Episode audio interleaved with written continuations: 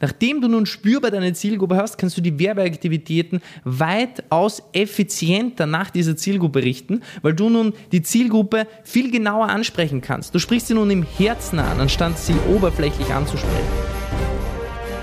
Marketing, Sales, Skalierung.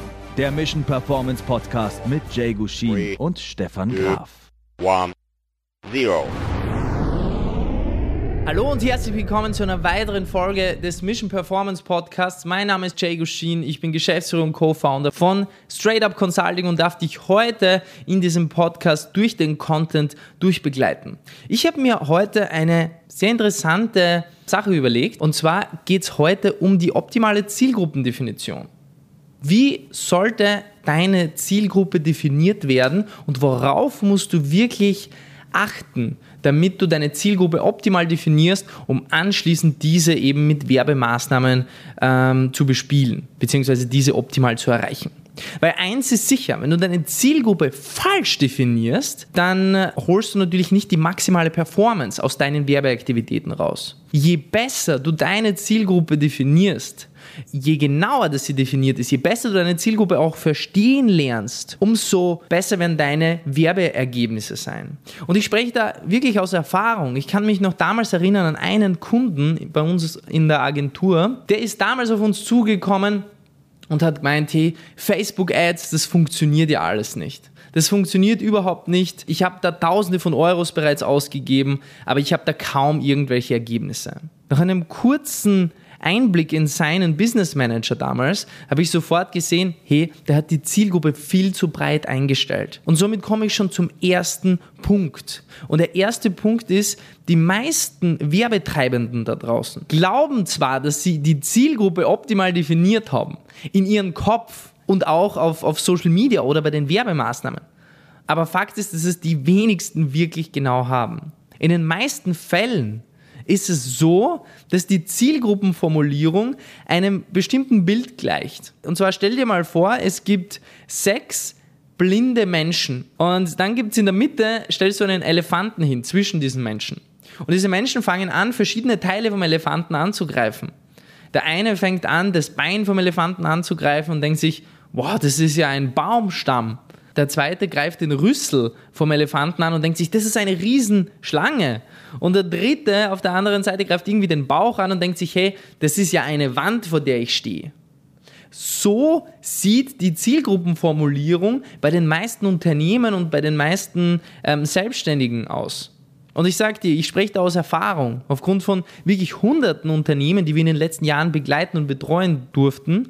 Und aufgrund von unseren Workshops, wo wirklich hunderte von Unternehmern mit dabei waren und auch immer wieder Feedback dazu abgegeben haben, weiß ich, dass das einer der größten Fehler ist, den die meisten begehen und der den meisten auch gar nicht bewusst ist. Vielleicht auch dir in dem Fall nicht.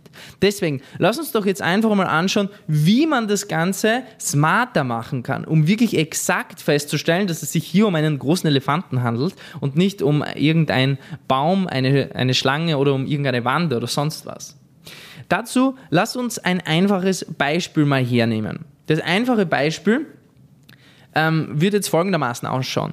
Ich sag dir spontan verschiedene Parameter, wie die meisten Zielgruppen definiert sind. Und du stellst dir dann eine bestimmte Person vor. Okay? Gut, dann lass uns gleich mal loslegen. Stell dir die folgende Person vor. Männlich, 65 plus, gehen wir noch ein bisschen tiefer rein, ist in der zweiten Ehe, hat zwei Kinder. Die Person ist auch, oder dieser Mann ist erfolgreich im Business, ist wohlhabend, verbringt den Winter in den Alpen und, lass uns noch was hinzufügen, er liebt Hunde. Was würdest du vom, vom Bauchgefühl her sagen? Ist das eine genaue Zielgruppendefinition? Hast du hier ein genaues Bild im Kopf? Liebt Hunde, verbringt den Winter in den Alpen, wohlhabend, erfolgreich im Business, zwei Kinder, zweite Ehe, 65 plus männlich. Da hast du schon ein Bild im Kopf, oder? Wie sieht die Person aus? Ich hätte jetzt eine Person im Kopf, die so aussieht wie Prince Charles. Kennst du den Prince Charles? Wenn nein, dann google das mal nach. Aber das wäre, diese Zielgruppendefinition wird im Endeffekt perfekt auf ihn passen. Das Interessante dabei ist das folgende. Wenn du genauer dir diese Punkte anschaust, die ich dir aufgelistet habe, weißt du, auf wen diese Punkte auch passen würden von der Zielgruppendefinition? Auf den guten alten Rockstar Ozzy Osbourne, der genau das Gegenteil ist von Prince Charles. Das Interessante dabei ist, dass weder das eine noch das andere falsch ist, sondern beide sind richtig. Männlich, 65 plus, zweite Ehe, zwei Kinder, erfolgreich im Business, wohlhabend, Urlaub in den Alpen im Winter und Person, die Hunde liebt, die männlich ist, das sind die beiden Personen, spiegeln genau diese Zielgruppendefinition wieder. Und genau aus diesem Grund müssen wir tiefer in die Zielgruppendefinition reingehen. Weil möglicherweise hast du deine Zielgruppe schon definiert. Klar, du weißt es. Aber deine Zielgruppe trifft komplett zwei verschiedene Buyer-Personas. Komplett zwei verschiedene Menschen mit zwei komplett verschiedenen Wertmodellen. Und aus diesem Grund müssen wir tiefer reingehen. Wie wir tiefer reingehen, zeige ich dir am nächsten Beispiel. Und zwar, lass uns mal das Krawattenbeispiel hier nehmen. Das ist einer meiner Lieblingsbeispiele. Nur mal angenommen, du müsstest eine Krawatte verkaufen. Und wie vielleicht damals im BWL-Unterricht gelernt, machst du einen Kundenavatar. Du machst einen Kundenavatar, wo du eben definierst, wer die Krawattenträger sind. Ja, wer sind denn die Krawattenträger? Die sind meistens männlich, 27 bis 50 Jahre ungefähr, ja, verheiratet, klassischer Kleidungsstil. Würdest du mir widersprechen, wenn ich sagen würde, das sind die Krawattenträger? Wahrscheinlich nicht, oder? Die große Frage ist, sind die Krawattenträger auch die Krawattenkäufer? Bedeutet, wir waren jetzt in der Makroanalyse. Wer sind die Krawattenträger? Das, was wir nach außen hin sehen. Und jetzt gehen wir immer weiter und tiefer rein mit Fragen, mit tieferen Fragen. Eine wenig tiefere Frage ist eben, sind die Krawattenkäufer auch die Krawattenträger? Eine ganz legitime Frage. Und auf diese Frage gibt es genau eine Antwort und zwar in den meisten Fällen nicht. Ob du es glaubst oder nicht, in den meisten Fällen, 80% aller Fälle, sind Krawattenkäufer Frauen. Frauen, die Krawatten für ihre Männer kaufen. Und das ist jetzt sehr interessant, weil stell dir mal vor, du wirbst immer wieder auf Männer, die 27 bis 50 sind, einen klassischen Kleidungsstil haben und vielleicht erfolgreich im Business sind, ja? Und verfehlst damit komplett die relevante Zielgruppe, die dann letzten Endes kauft. Aus diesem Grund musst du von der Makroanalyse die Makroanalyse als erstes machen, klar. Diese Grundparameter definieren, wie beim Ozzy Osbourne und beim Prince Charles. Aber dann musst du diesen diesen Twist schaffen in die Mikroanalyse. Und bei der Mikroanalyse gehst du dann tiefer rein. Da bohrst du dann richtig tief rein und stellst dir dann so die Fragen, wie tickt die Zielgruppe? Was sind die Werte der Zielgruppe? Und wenn du diese Fragen stellst, dann kommst du sehr, sehr schnell auf die richtigen Antworten. Und zwar die Männer, die erfolgreich sind, Krawatten tragen, die sind zwar in diesem Grundparameter, die wir definiert haben, aber deren Werte sind arbeiten. Deren Werte sind, sie arbeiten lieber Excel-Tabellen ab, anstatt irgendwie die Shopping Queen zu spielen ganz ehrlich unter uns, das ist einfach so. Und die Frauen aber auf der anderen Seite, die gehen shoppen für den, für den Mann. Und in den meisten Fällen, auch nicht immer, aber in den meisten Fällen, beim weiten Beispiel definitiv. Und der Mann sagt seiner Frau, mein Schatz, bitte such du doch die richtige Krawatte aus, weil ich bin da gar nicht drin. Ich weiß ja gar nicht, was zu was dazu passt. Und da kommst du nur rein in diese Mikroanalyse, wenn du eben tiefere Fragen stellst, wenn du nach den Werten, nach den Gefühlen, nach den Ängsten gehst. Was sind die größten Ängste, die deine Zielgruppe wachhalten? Was sind die größten Wünsche, die deine Zielgruppe hat?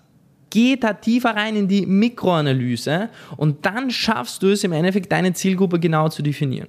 Also, lass uns noch einmal zusammenfassen. Es ist eigentlich recht simpel. Die meisten Zielgruppendefinitionen sind in der Makroanalyse definiert.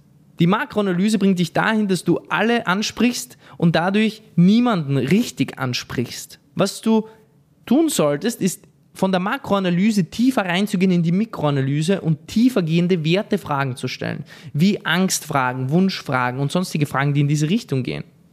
Um dann in der Mikroanalyse im Endeffekt die Buyer-Personen zu haben und genau die Zielgruppe zu haben und die spürbar für dich zu machen.